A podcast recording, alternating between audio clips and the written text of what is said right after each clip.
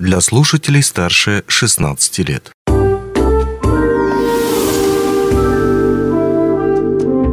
Гости дневного эфира.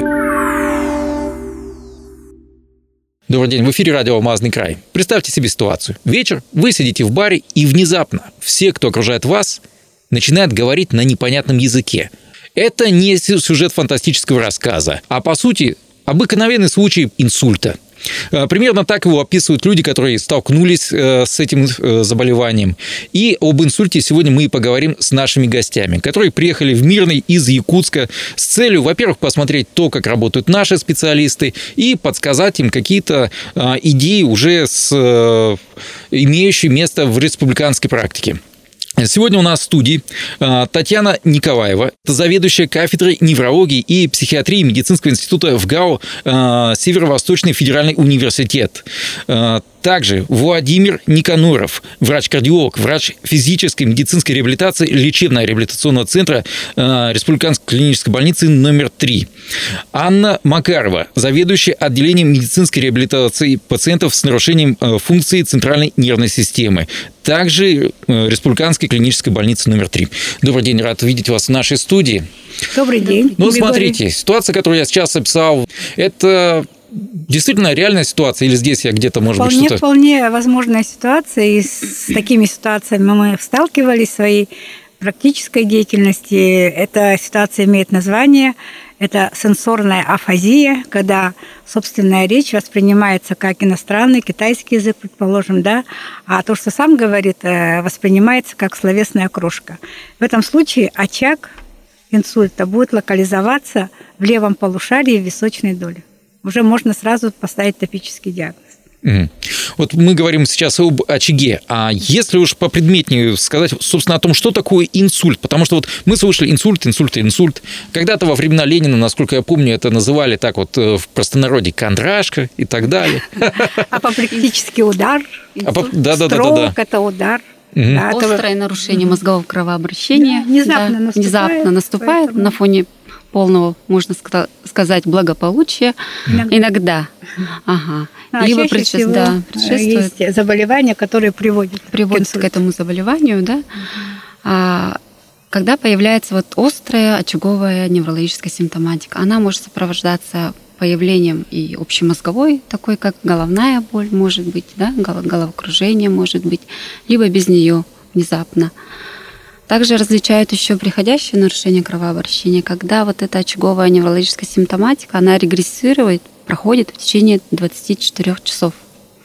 То есть? Транзиторная ишемическая атака называется.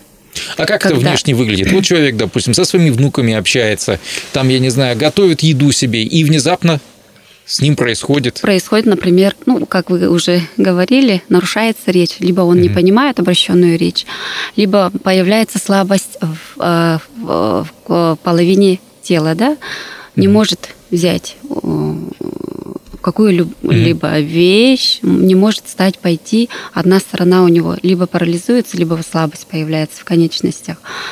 А внутри у него в этот момент что происходит?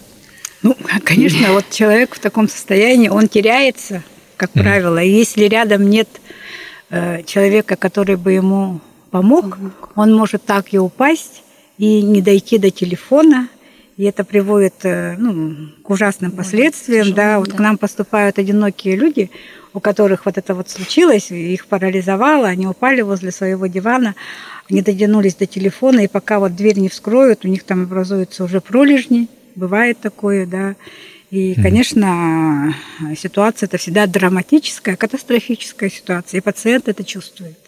А в некоторых случаях он может просто потерять сознание, и у него разовьется эпилептический приступ впервые. И в этом случае тоже надо обследовать пациента. Вдруг это субарахноидальное кровоизлияние. При этом у него не будет никаких параличей, никаких нарушений речи а будет только вот эпизод потери сознания, головная боль. Это вот как раз чаще бывает у молодых людей. То есть у молодых да. людей это тоже бывает? Да. Угу. Бывает. Как распознать инсульт, если ну, человек, опять же, вам может быть не знаком совершенно, вот он лежит, упал. Угу. Есть какой-то способ? Владимир? Ну, вообще есть разработанные, утвержденные общепринятой практики тесты, который помогает дифференцировать вообще. Об этих тестах должны знать все. Когда мы пациента просим назвать свое имя, да, то есть человек может, ну, есть, э, посмотреть нужно и на его лицо, чтобы и появилась ли асимметрия. Бывает, что э, губы, да, и не, не может человек что-то произнести. Бывает, что человека действительно очень сильно вот перекашивает, да, скажем, лицо. Э, э, попросим пациента схватить его ру, рук, ну, э, свои руки его руками, да, сжать, э, например, руки.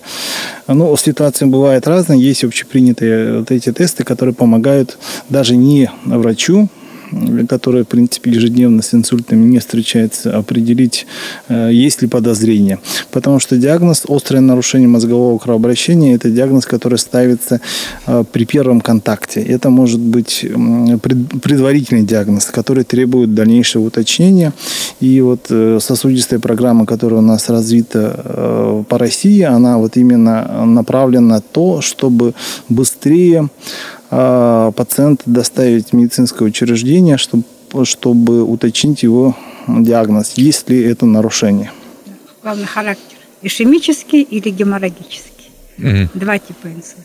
Ишемический возникает, когда происходит закупорка артерии. Угу.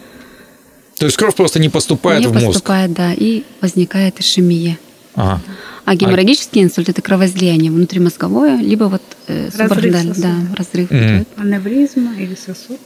Что из этого опаснее? Они оба нехороши. Но, конечно, летальность выше при геморрагическом. Mm. Два раза. Даже в три раза. Хорошо, вот вы сказали о том, что и молодые люди в том числе болеют. По статистике, вот мы когда готовились к этому интервью, вы сказали то, что примерно 2500 человек, 2500 случаев э, инсультов в республике у нас фиксируется, ну, приблизительно вот так вот. Сюда входят прежде всего люди пожилого возраста, или теперь это уже моложе заболевание становится? Нет, это заболевание не становится моложе. Угу. Потому что мы понимаем, что причина инсульта – это сосудистое поражение, да, атеросклероз, гипертоническая болезнь или заболевание сердца. Но у молодых встречается. И вот среди трудоспособного возраста чаще встречается геморрагический инсульт, к сожалению. Mm. Ну, это связано с тем, что, во-первых, э, э, заболевание сосудов, ну, э, гипертоническая болезнь сердца, угу. она может встречаться и дебютировать в молодом возрасте, да, эссенциальная гипертония. А молодые люди, крепкие, они не обращаются к врачу, к кардиологу, да, угу. не контролируют свое артериальное давление, угу. выпивают, тоже один из факторов алкоголизации, или выполняют тяжелую физическую работу. И потом выпивают. Да. И вот потом это все выливается в геморрагический инсульт. Ну, ну, у молодых ишемические тоже встречаются, особенно у наркоманов, которые часто страдают вот э, инфекционный бактериальный эндокардит, это вот заболевание наркоманов. И те вот пациенты молодого возраста с ишемическим инсультом, которые у нас лечились в РТЦ, это в основном как раз вот категория не очень благоприятная. Угу, угу. Хорошо, тогда уже вопрос, мы сейчас вот обрисовали вот эти неприятные последствия, серьезно, если мы сейчас не будем сильно вдаваться в подробности, Пока, по крайней мере. Но все мы понимаем, мы все взрослые люди, что инсульт – это очень серьезное испытание и для человека, который его перенес, и для его близких. И по идее, мне почему-то кажется, что лучше бы все-таки его избежать. А, соответственно, дальше уже вопрос о профилактике. То есть, что, допустим, мне сделать, или нашему слушателю, который сейчас нас, или нашему зрителю, который смотрит или слушает нас, что ему сделать, чтобы убедиться, окей, мне в ближайшие пару лет это не грозит. Наверное, Владимир, здесь э, вам слово как кардиологу. А, ну, все сосудистые заболевания, что инфаркт, что инсульт сердечный, он имеет, ну, а, имеет одинаковые причины. А для того, чтобы они не случились, необходимо заниматься так называемой первичной профилактикой, которая, в принципе, в нашем государстве ну, как бы э, эта работа ведется достаточно активно. Мы, как люди до 40 лет, должны раз в три года проходить диспансеризацию после 40 ежедневно, где мы сдаем... Ежегодно. Ежегодно, ежедневно да. слишком много. Да, ежегодно, где мы сдаем уровень ежегодно. сахара, где измеряется давление, где определяется уровень холестерина.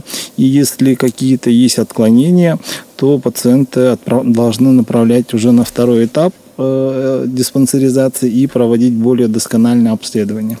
Это практикуется во всех лечебных учреждениях, во всех поликлиниках. Надо только обращаться. Даже, по-моему, несколько лет назад Путин выпустил приказ, когда э, человек, который проходит диспансеризацию, должен освобождаться от работы, сохранением заработной платы. То есть эта программа работает, угу. и именно проходя эти этапы обследования, мы исключаем ну, да, уменьшаем э, риск развития этих ну, заболеваний. Получается. Еще раз, в диспансеризации проверь давление, проверь сахар. И холестерин. Холестерин. УЗИ, не УЗИ, нужно ли делать сосудов, допустим, шеи, не шеи, чего-то еще? А, брахиоцефальных артерий, магистральных ну, артерий угу. головы Э, их надо делать э, вот мужчинам после 45 лет, женщинам mm. после 52 лет. Рекомендуют скринингово раз в год проходить. Наследственность здесь играет какую-то роль? Огромную играет роль.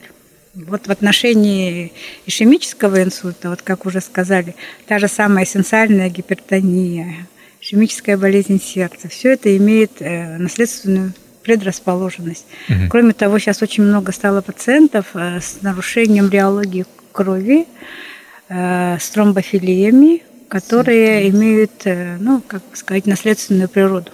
Нарушение в То системе есть забиты, забиты тромбы, и кровь по ним не очень хорошо идет. Э, ну, кровь, она имеет такую способность свертываться чаще. И ага. тромбоциты такие, они чаще склеиваются. И, соответственно, из-за этого могут возникнуть пробки в сосудах, да? и, соответственно, из-за этого уже инсульт. Угу. Э, что весьма-весьма не здорово. Но а кроме, опять же таки, профилактических мер, то есть диспансеризация, окей. С другой стороны, мы понимаем то, что поменять э, сложившийся образ жизни весьма-весьма сложно бывает. Ну вот человек привык, грубо говоря, выпивать там иногда, и он работает. То есть он не наркоман, он просто вот э, обычный трудяга, у которого тяжелая работа, дальше он пошел выпить. А здесь есть какие-то советы, может быть, по, ну, я не знаю, снижению градуса, снижению частоты принятия алкоголя, чего-то еще. То есть как себя обезопасить, чтобы как-то ну, плавненько, плавненько, скажем так, э, уйти с того, что ты... Это самый частый вопрос. Mm-hmm. А недавно американцы провели ну, мультицентровое исследование, очень большое. Это было две группы по 13 тысяч человек. То есть это была группа пьющих разной степени, там, кто э, выпивал один раз в неделю, кто два раза в неделю, кто злоупотреблял, и те, кто вообще не пил. Mm. И оказалось, э, что э, фактором протективным, то есть, который защищает инсульта, оказалась та группа, которая выпивала, ну так, умеренно. Ага. Среди непьющих инсульт встречался также, а там дальше разницы mm. уже не было. Пьешь ли ты два раза в неделю или ты злоупотребляешь? Риск То есть возрастал. Те, кто не перебарщивает, самое главное, ни с тем, ни с другим. Да, дозу соблюдает, да. То есть доза такая, вот э, если ты на, перевести угу. на бокал вина, то женщине один бокал, мужчине два бокала в день. Угу. В день. Два бокала. Это ну, умеренное это... потребление считается, ну вот у американцев. И ну, причем да. вот эта статья была опубликована в Nature, по-моему. Mm. Ну, в ну, то есть э, высокорейтинговом, mm. высокорейтинговом журнале. Mm.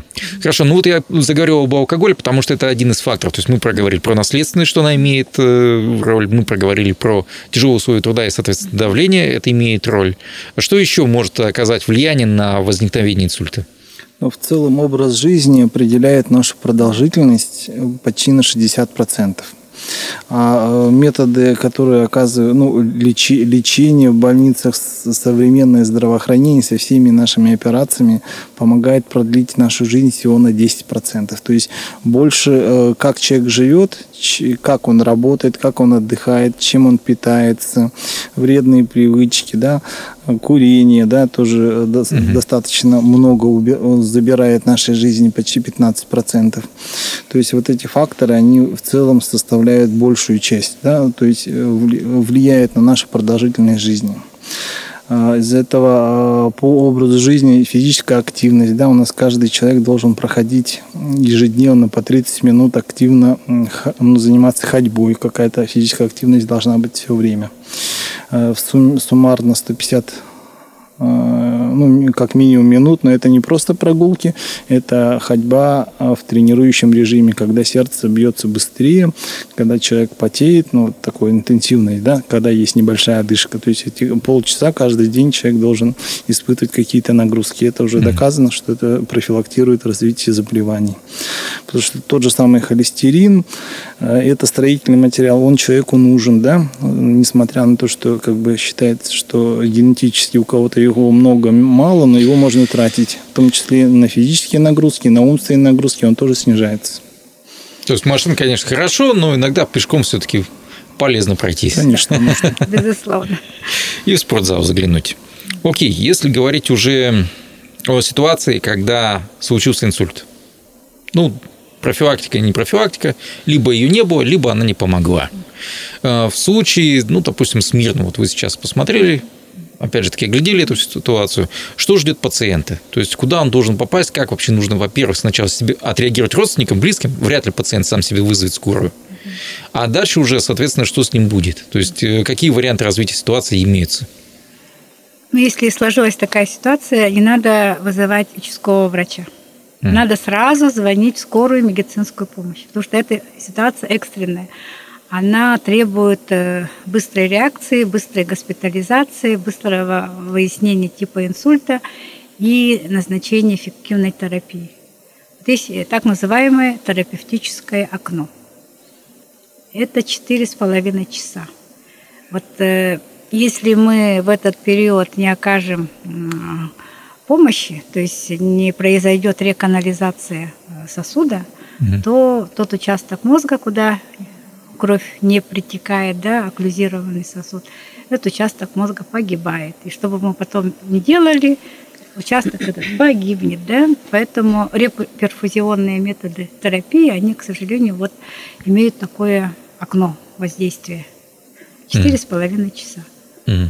Поэтому об этом надо помнить, особенно а, людям, которые ну, входят в группу риска, да, если такие симптомы появились, то сразу вызывать скорую помощь. Потому что вот мы столкнулись сегодня в ПСО а, с таким фактом, что пациенты ждут, ждут день, ждут полдня. Думают, что все пройдет да, само. Ут, да, утром вот пришел человек, вот сегодня пациент был, да, mm-hmm. он пришел с работы, ночная смена, почувствовал себя плохо, у него онемели конечности, он думал, что я устал, и лег спать.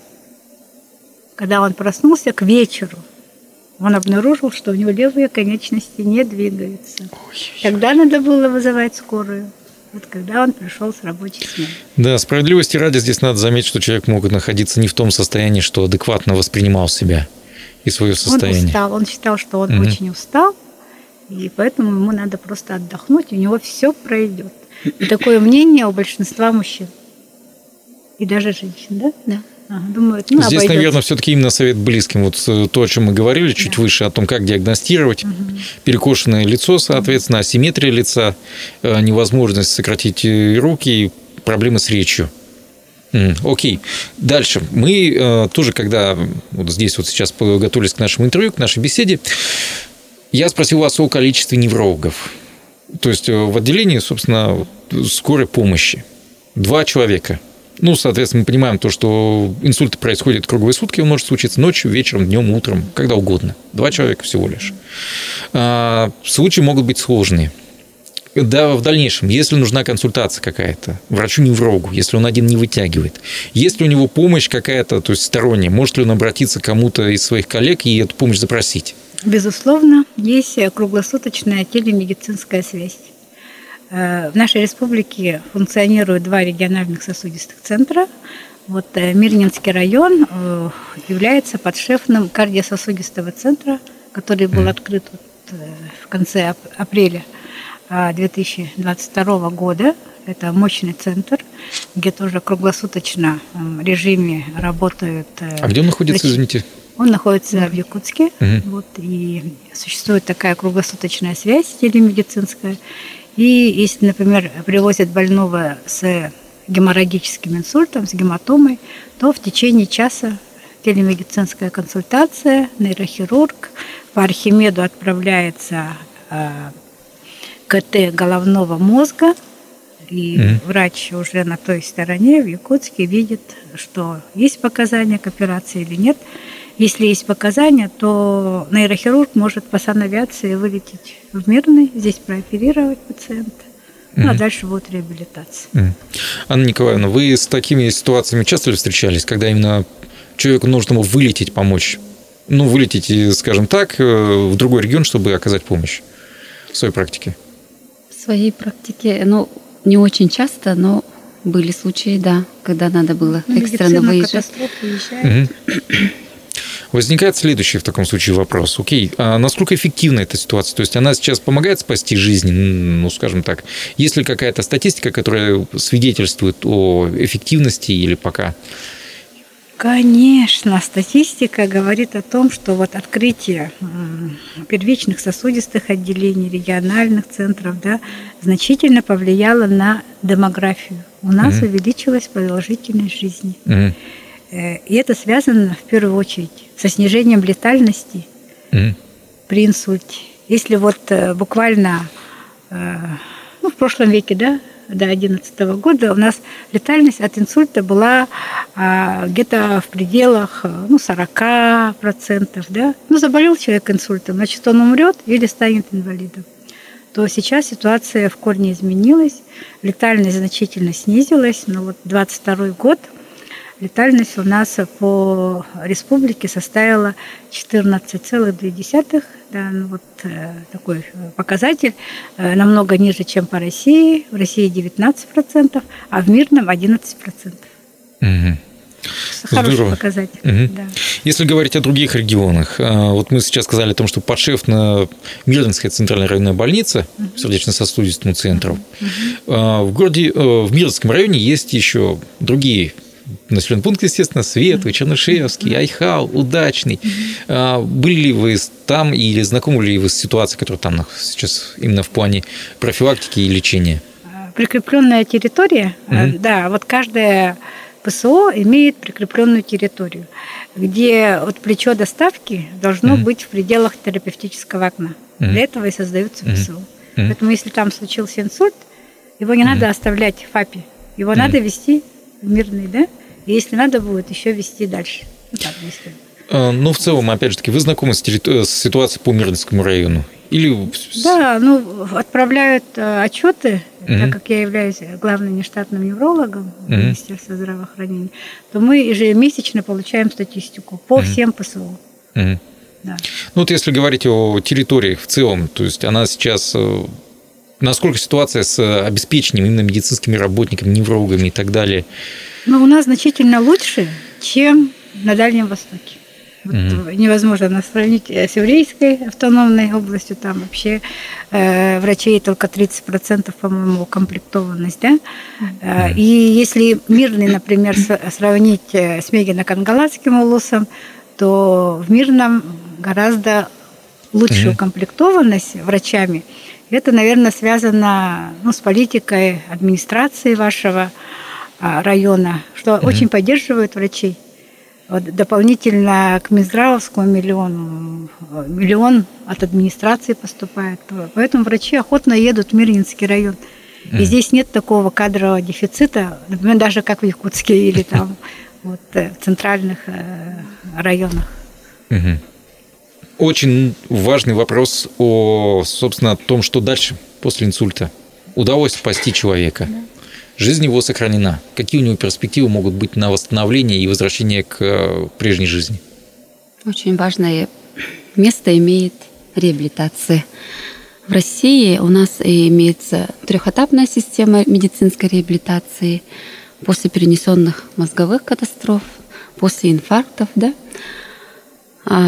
у нас э, наше отделение занимается проведением второго этапа реабилитации. Это когда пациент после острого нарушения мозгового кровообращения или инфаркта после острого и подострого периода поступает к нам в раннем реабилитационном периоде. Ну, бывает также, что они поступают также в позднем периоде по каким-то определенным mm-hmm. причинам. А, тут в реабилитации имеет место а, процесс нейропластичности, когда вот мозг, а, нервная а, а, ткань, она имеет очень хорошую способность к восстановлению. А, Клетки, которые не умерли, да, Мгм. они вот а, берут функции тех клеток, а, которые вот они умерли, да, Мгм. они помогают восстановиться. А, Зависит, конечно, от многих факторов все это. То есть чем раньше начинается Чем раньше всё? начинается реабилитация, тем лучше будет а, выход пациента из этого э, состояния. А реабилитация вообще начинается с отделения реанимации. Мгм. Как правильно лежать, как правильно присаживать мы обучаем. Потом дальше переводим по, по улучшению состояния, переводим дальше в профильное отделение. И дальше они уже поступают, вот, как я говорила, на второй этап. После выписки они идут уже на третий этап. А третий этап, он, как правило, это амбулаторный этап. Проводится а, на уровне поликлиник, где есть отделение медицинской реабилитации. В условиях дневного стационара могут проводиться, также в санаторно-курортных организациях, также в специализированных центрах реабилитации. Документальное оформление, оно имеет ли какое-то значение в данном случае? Ну, то есть у человека случился инсульт. Дальше он, э, чтобы попасть в республиканский реабилитационный центр, э, он легко и непринужденно туда попадает. То есть я хочу, допустим, говорят его родственники, он хочет, и он туда летит. Да, обязательно заполняется документация. А вообще, когда э, пациент поступает, его осматривает мультидисциплинарная реабилитационная команда Мгм. и прогнозирует, Мгм. ставит цели, определяет факторы, которые помогут или наоборот ограничивают проведение медицинской реабилитации. Да? Определяется так называемый а, ставится балл по шкале реабилитационной маршрутизации. И по этой шкале определяется дальнейший этап и маршрутизация пациента. По оснащенности э, мы понимаем то, что есть разные стадии, ну, вот мы только что проговорили о разных э, степенях инсульта и разных степенях поражения, та же самая афазия. Если у вас, допустим, логопеды, не логопеды, такие вот узкие специалисты, которые занимаются вот вещами, связанными с возвращением речи или с вещами, связанными с возвращением подвижности, может быть, других каких-то вещей. Да, в каждой реабилита... каждая реабилитационная команда, она определяется а, наличием ну, тех или иных э, нарушений да, у паци- данного пациента. И, и у каждого пациента мо- может быть разная, э, разный состав бригады. Если у пациента есть только речевые нарушения, туда входит и логопед. Если нет речевых нарушений, тогда, например, логопед не входит в эту команду. То есть все это в республиканском центре есть. Да, это все есть. И все в ПСО проводится. мирного И тоже Мгм. есть. Ну, Первый вот, этап проводится. вот это, в целом, кстати, ут- интересно. вот это уточняя, да, все зависит от, от, от наличия дефекта. Если пациент имеет, не, не может самостоятельно передвигаться и ходить в поликлинику, он идет в стацион... реабилитацию, этап. проходит на втором этапе, это в стационаре. Мгм. Если он может, даже вот с тростью, но может передвигаться, он должен проходить реабилитацию амбулаторно, то есть в отделении амбулаторной реабилитации. Э, Если человеку совсем плохо, ну, скажем так, не имеет перспектив восстановления, то для этого есть отдельная система паллиативной помощи. То есть в эти три направления всех маршрутизируется согласно вот этой шкале. Что ж, большое спасибо, что вы сегодня пришли к нам, рассказали о, к моему сожалению, действительно очень актуальной, очень актуальной проблеме. Говорили мы, напомню, об инсульте, о том, э, как он возникает, почему он возникает, как предупредить, собственно, эту болезнь и о том, что нужно делать, наверное, близким людям, если он случился близким, и самому больному. Говорили об этой теме мы сегодня с э, Татьяной Николаевой, заведующей кафедрой неврологии и психиатрии медицинского института Северо-Восточный федеральный университет, Владимиром Никануровым, врачом-кардиологом, врачом физической медицинской реабилитации лечебно-реабилитационного центра РКБ номер 3, то есть э, Республиканской клинической больницы, и Анны Макаровой, заведующей отделением медицинской реабилитации э, пациентов с нарушениями функции центральной нервной системы, также из РКБ номер 3. Ну, а мне остается пожелать вам только здоровья. Э, Надеюсь, то, что к тем советам, что здесь звучали, вы прислушаетесь. Счастливо, удачи. Онлайн-версию этой передачи вы можете послушать в наших подкастах, размещенных на платформах Яндекс.Музыка или Apple Podcast.